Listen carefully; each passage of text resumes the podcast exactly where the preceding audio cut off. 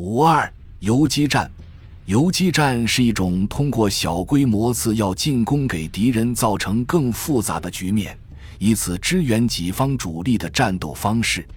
一般说来，游击战只有同其他行动相配合才能奏效。充满敌意而又好战的当地居民会使游击战无法实施。只要存在游击战的机会，使用这种战斗方式就取决于投入的力量和手段能否产生有价值的结果。实施游击战针对的是敌人的正面和侧翼，特别是其后方。游击战的主要任务是扰乱与欺骗敌人，分散敌人的力量。限制对方的侦察活动及其命令和情报的传递，以及扰乱敌人后方地域的行动，特别是其后勤。小股袭击队执行这些任务最为有效。他们的实力、装备和机动性取决于行动意图和任务。指挥官的能力、部队的经验和可靠性比数量优势更重要。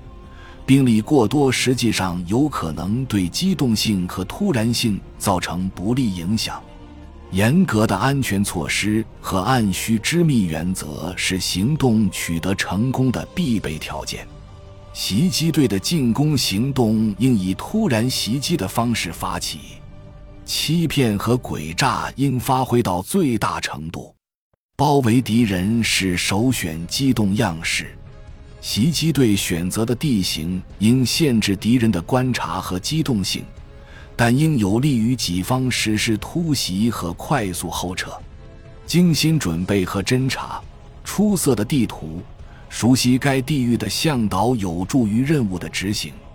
指挥官必须提前指定一个集合点，执行完任务后，所有部队立即在那里集中。夜间行动是首选方案。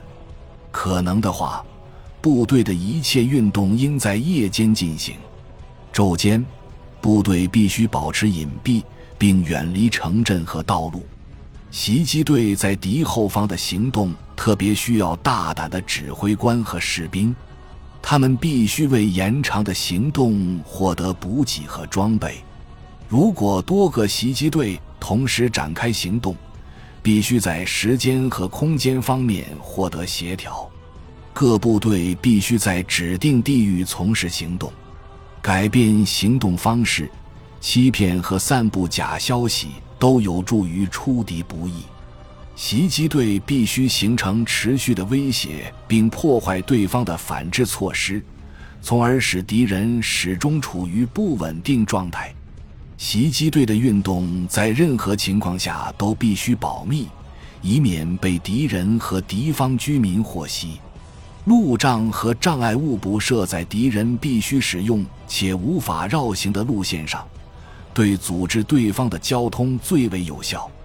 炸毁敌人后方的桥梁和其他类似设施，会使对方的后勤工作更趋复杂。破坏的类型和规模通常由高级指挥官确定。袭击队的规模越小，就越要集中力量，将重点置于破坏最重要的设施上。任务指挥官必须知道所要摧毁目标的用途和技术功能。袭击队必须随时向高级指挥官汇报行动进展，以便他对各袭击队的行动施加影响。并给他们下达命令，因此，可靠的通信至关重要。针对游击战的地域防御是所有部队的任务。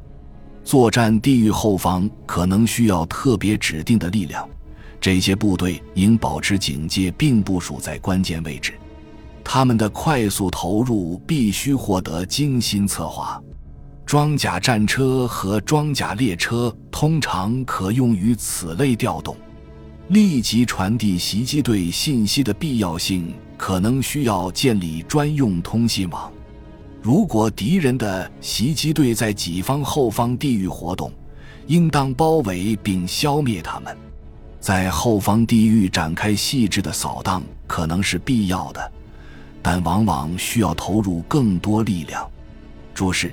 尽管手册为阐述本章的问题专门腾出篇幅，但魏德迈在一九三八年的报告中指出，教学中并未强调河流防御、山地战斗、隘路防御，教官只是强调指出，我们必须不断应用已学到的战术学说，不同类型的行动不过是情况的技术处理相异而已。有两种基本类型的浮桥，一百米长。承载能力四吨，八十米长，承载能力七吨。两种浮桥的桥面宽度都为二点八米，都需要二至四小时安放时。山区地形的行军时间计算严重取决于道路状况和天气。一般说来，徒步部队和大股合成部队在山地的行进，海拔每增加二百至三百米。或每下降四百至五百米，正常行军时间都必须增加六十分钟。感谢您的收听，本集已经播讲完毕。喜欢请订阅专辑，关注主播主页，更多精彩内容等着你。